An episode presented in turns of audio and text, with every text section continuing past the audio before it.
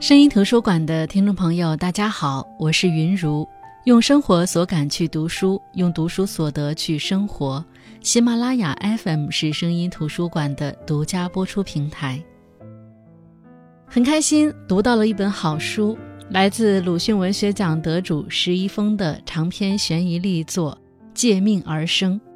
虽然也是案件相关的，但这个悬疑不是我们通常理解的推理性质的。也并不惊悚。一桩1988年的盗窃案，两个越狱的嫌犯让看守所管教杜湘东从此走上了近二十年的追捕之路。那读这本书时，我们会跟随着作者的铺陈，一点点追究原因，一颗心总是被吊着，看得挪不开眼，读起来自然酣畅淋漓。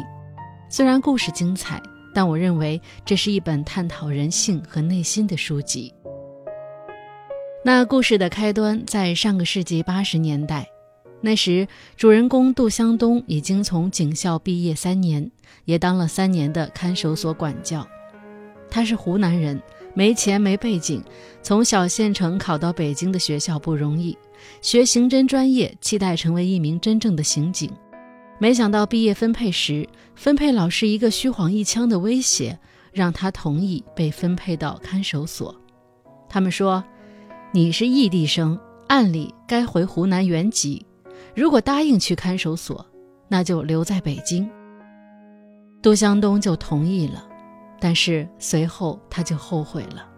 一来，那个看守所在北京南郊，上个世纪八十年代的北京，那出了永定门就是一片仓库，再往南就是菜地，这让杜湘东产生了怀疑。这个地方算北京吗？如果算，周围的老百姓进城为啥不叫进城，而叫上北京？杜湘东觉得自己妥协之后落了个北京编制，但实际感觉还是被发配出京了。二来，他发现班里跟他情况差不多的几个同学却留在了好单位，甚至有一个各种考核不达标的同学也被分配到不错的单位。当年考警校想的是立功，是破案，从没想过要在阴森森的走廊巡视犯人的吃喝拉撒。确实，这一点很多人在读的时候都有感触。当我们回望来时路时，很多时候我们都会觉得，如果在我们人生的关键选择上，有过来人，有视野更高的人，有格局更大的人，能够给我们一些建议，或许。我们会少走很多弯路。近年来，大家之所以会拿小镇做题家当做自嘲，也是因为小地方出来的人，在人生的很多关键时刻，没有人能够提供有效的指导，只能老老实实做题，安安分分前进。那杜湘东的人生，都是在不断撞南墙之后，才明白了一些道理。比如被分配到看守所，一般人都有情绪。但别人有情绪就工作懈怠，他是越有情绪越玩命工作，假期也不休，哪有空缺就顶上，好像他觉得工作认真细致、兢兢业业就能得到提拔，就能被领导看到，再调到好单位一样。看守所的所长是个聪明人，一看就知道杜湘东有情绪。的确，从资料上看，各项考核成绩全队前三名，擒拿格斗在比赛里拿过名次。这样的人才去看守所当一名管教，的确屈才了。但是他也没有办法，于是就跟杜湘东说：“干满三年再说。”这很有可能是所长随口而出的托词，更有可能是想耗着杜湘东。但这在杜湘东看来，他觉得所长是同情他的，甚至是承认他受到了不公正的待遇，所以他就没办法再跟所长提什么。慢慢的，他适应了小单位简单的人际关系，喜欢上了郊区新鲜的蔬菜，但同时也越来越少参与同学聚会。他听不得那些同学在聚会上吹嘘又破了什么大案要案，总觉得那是在自己平静的生活中投入一颗扰乱内心的石子。于是，他很少再去同学聚会了，老朋友都慢慢淡了。就这样过了三年，杜湘东要结婚了，对象是一个叫刘芬芳的冷库管理员。那时候看守所搞创收，接了一个项目，替食品公司生产冰棍里的那根棍儿。杜湘东就负责每周打包送到冷库，交接的人就是刘芬芳。时间一长，两人就处起了对象。两人准备结婚的时候，刘芬芳坚决不把家安在郊区的要求，让杜湘东不得不再次打报告调动工作，只要能回到市里，再苦的单位也去。谁知上面没批，给出的理由是每个基层单位都要有高学历人才，整个看守所除了杜湘东，没有一个中专以上的。所长又许诺，要不再干三年吧。三年之后有了新的大学生，就让杜湘东走。杜湘东很郁闷，就在他很郁闷的时候，他遇到了姚彬彬和许文革，这两个人是他接管的犯人。姚彬彬长了一张娃娃脸。眼睛又大又圆，刚进来就哭，还绝望地喊妈妈。看到这么怂的犯人，从来没打过犯人的杜湘东顿时烦躁起来，知道叫妈早干嘛去了。于是拳头立马就出去了。可是挥出去的拳头被另一个人拽住了，是姚彬彬旁边的许文革。许文革长得又高又壮，拦住了杜湘东，但随即就松了手，说道。要揍你揍我得了，他有伤。这就是杜湘东见到姚彬彬和许文革的第一面。那时，他大概没想到今后自己的人生会因为这两个人发生那么大的变化。姚彬彬二十一岁，许文革二十三岁，两人都是第六机械厂的工人，平常很爱捣鼓机器。据厂里说，是频繁利用公家的器械和原材料，在外面干私活赚外快，曾经被厂里处分过。这次他们企图盗窃的物品尤其重大，是一辆日本进口皇冠轿车的发动机。被发现的时候，这两个人已经把发动机从车内卸出来，抓捕时又拒捕。姚彬彬的手被砸了一下，厂里保卫科的人还被许文革开了瓢。虽然站在今天来看，发动机很普遍，但在那个年代，这算是金额特别巨大、性质特别恶劣。在杜湘东看来，这两个人要特别注意，因为他们一个特别软，出了事儿光知道叫妈；一个又特别硬，跟管教都敢动手。无论是特别软还是特别硬，都是潜在的危险。软的很容易自残，硬的很容易伤人。更何况，姚彬彬和许文革虽然一个痛哭流涕，一个桀骜不驯，但他们的眼神都是干净的、纯良的。因此，直到剃了头、编了号、又穿上了囚服，却还是怎么看怎么不像犯人。两个人进去后的第一天就出事了，原因很简单：牢头欺负姚彬彬，许文革为了维护姚彬彬，就和牢头干上了。许文革被揍得鼻青脸肿，被他护着的姚彬彬却没受伤，只是被吓尿了。自那之后，固然有看守所管教的再三强调，可就冲着许文革的硬骨头，也没人再敢欺负他们。很快，两人的专业能力就显露了出来。他们的改造劳动是生产象棋的棋子，由于两个人都是技术工人，自然是分配到车床旁边。两人还合力修好了一台坏掉的车床，配合非常默契，不仅没有延误生产工期，甚至还提高了效率。这就算立了功。许文革趁机给杜湘东提了一个需求，那就是找个医生看一下姚彬彬的手。虽然那手看上去无碍，可是他们俩一起修机床的时候根本使不上劲儿。在杜湘东考虑的时候，姚彬彬又哭了。说自己不是怕疼，而是怕出去以后干不了活了。别人怎么处理不知道。杜湘东虽然表面没同意，但是私下里也琢磨这件事儿。他认为自己善待犯人是理所当然的，比如给姚彬彬看守，既符合管教的职责，又符合人道主义。看守所的御医看不出所以然，他就找了一个法医朋友。在这方面，法医比医生的经验更多。其实我十分佩服作者对人性的洞察以及精准的描写。比如在写到许文革知道杜湘东找了法医来给姚彬彬看守时，神情里的信任和感激被杜湘东看到。作者说了这样的一段话：人骨子里都有三分贱。如果一个既冷又硬的人对自己示好，所激起的暖意往往超过亲昵的人的嘘寒问暖。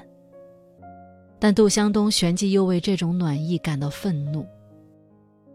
人为什么高兴？为什么愤怒？有时候彰显无疑，有时候又琢磨不透。但在人性的细微处，感觉作者知晓一切。法医判断姚彬彬的手是粉碎性骨折，又耽误了这么久，算是废了。虽然宣布结果时并没有当着姚彬彬的面，可一墙之隔的姚彬彬什么都听到了。杜湘东无法告诉姚彬彬这残酷的事实，只是告诉他是软组织挫伤，养养就好了。姚彬彬木讷的点了点头，又突然说：“您是个好人。”这是两人第一次给杜湘东发好人卡。杜湘东还真是个好人，也许是受不了姚彬彬那纯粹的眼神，他去找所长。所长考虑到看守所的困难，又因为两人判决一下来就要正式移交给监狱，唯一能做的就是办移交的时候写份补充材料。那天，因为工作无法调动，对象刘芬芳要和他分手，杜湘东心里闷闷的，就出门溜达。不自觉地来到了姚彬彬和许文革所在的第六机械厂，才知道姚彬彬和许文革的默契源于两人从小一起长大。许文革的父母早逝，没人管，姚彬彬的妈妈把他带大的，所以两人更像是兄弟。姚彬彬男孩女相，很多人因此欺负他。许文革为了保护姚彬彬，把十里八乡的混混都打遍了。杜湘东也去看了姚彬彬的妈妈。一个没办法自如行动的中风患者，只是没让他发现。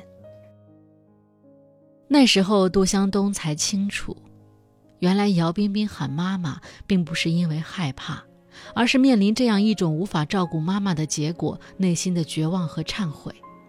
可同时，他也清楚，按照以往的经验，等待他们的不是青海，就是新疆的大牢，起码十年到二十年。等那时候。姚彬彬的妈妈会怎么样呢？当许文革知道杜湘东去看过姚彬彬的妈妈后，说出管教您是个好人时，杜湘东竟有点惆怅。虽然作为犯人妄想评价一个警察是好还是不好有些荒唐，但那时他却在为两人的未来担忧，却不知道那两人正在谋划一场越狱。那是几天后。越狱的过程并不复杂，甚至有点儿戏。那天犯人生产的产品要交货了，可是看守所里唯一的一辆吉普车报废了，就由犯人把货搬到看守所的指定地点，再由食品公司派车来拉走。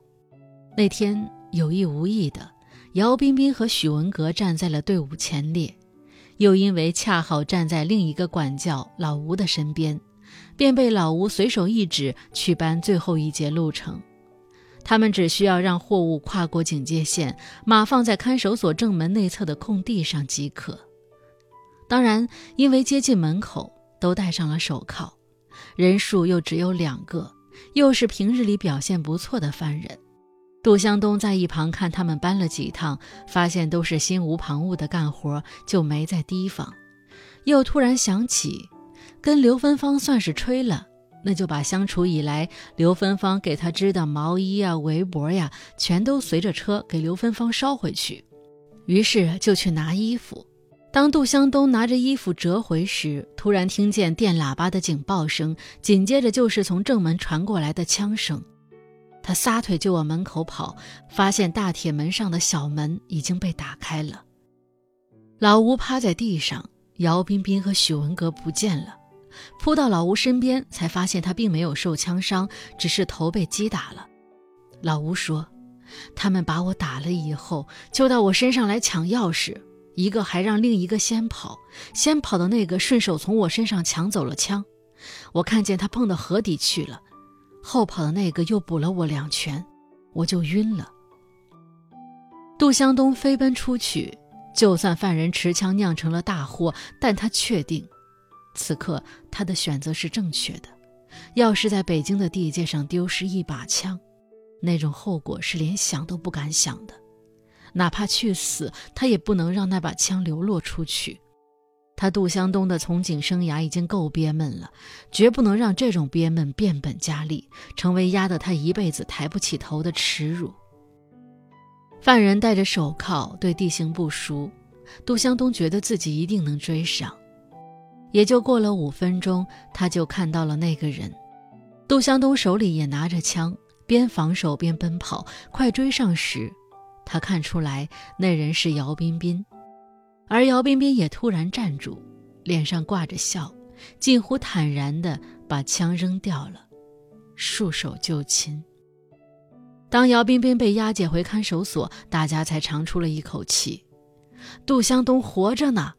人群中立刻爆发出一阵欢呼。孤身一人追击持枪的逃犯，这说起来是多么的凶险，追回来就是英雄。连来送还礼物的刘芬芳也来了一百八十度大转弯，不知道是不是被英雄情节所影响，一把扎进杜湘东的怀里。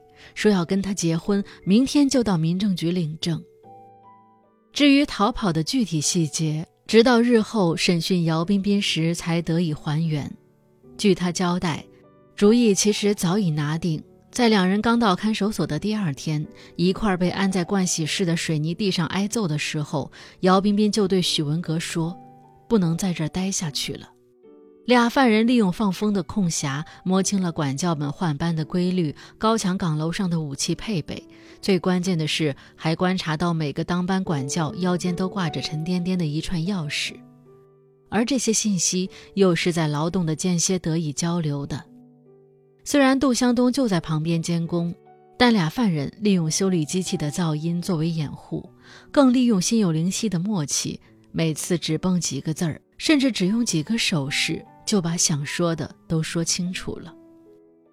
到了事发当天，杜湘东突然离开，他们认为机不可失，决定放手一搏，也没商量，一个眼神就够了。姚彬彬假装摔了一跤，吸引了老吴的注意。许文革用手铐锁链绊倒了老吴，顺势把他打昏在地。老吴平日里酗酒成性，又不操练身手，自然不是许文革的对手。然后俩人摸走了钥匙。很幸运的，试到第二把就打开了嵌在大铁门里的小铁门，随即按计划分散。姚彬彬跳进了河道，许文革沿着土路奔向农田。岗楼上的武警没在第一时间开枪，这是因为怕伤了和姚彬彬、许文革滚在一起的老吴。而当犯人分头跑远，子弹又没打准。针对案件的重点，上级派来的调查组还专门询问了抢枪的事儿。姚彬彬回答：“开始也没这个打算，只不过当许文革按倒老吴的时候，配枪恰好从枪套里滑了出来，他就顺手捡了。”调查组自然不信，再深入挖掘动机，姚彬彬就交代：“他本来胆小，也没准备打谁，壮胆而已。”这个说法得到了老吴的证实。当时老吴还有神智，听见许文革呵斥姚彬彬：“你拿这玩意干嘛？”似乎还想把枪夺下来扔掉，而姚彬彬则回答：“赶紧跑！”说完就先跑了。也就是说，逃跑虽有预谋，抢枪却属于即兴行为。看守所也在第一时间派人去追许文革，可惜没追上。姚彬彬被捕，许文革依然在逃，这是看守所迄今为止最为严重的一次工作失误。为了这个后果，上到单位，下到个人，都要付出代价。所里被取消了先进集体称号，所长公开做检查。再调查下去，上面得知俩犯人作为同案犯，却获得了碰面和共同行动的机会。尽管杜湘东与老吴也尽到了在旁监督的责任，并不算是明显违规，但还是每人追加了一个处分。而往后的日子里，因为许文革在逃，杜湘东的整个人生蒙上了阴影，他之后的人生也被这两个犯人死死地捆住了。随着时间拉长，这场追逐渗透进杜湘东和许文革的生活，甚至改变了他们命运的底色。当他们强硬地面对生活，到底能演绎出怎样的惊心动魄呢？声音图书馆，我是云如。下期我们接着来分享作家石一峰的作品《借命而生》。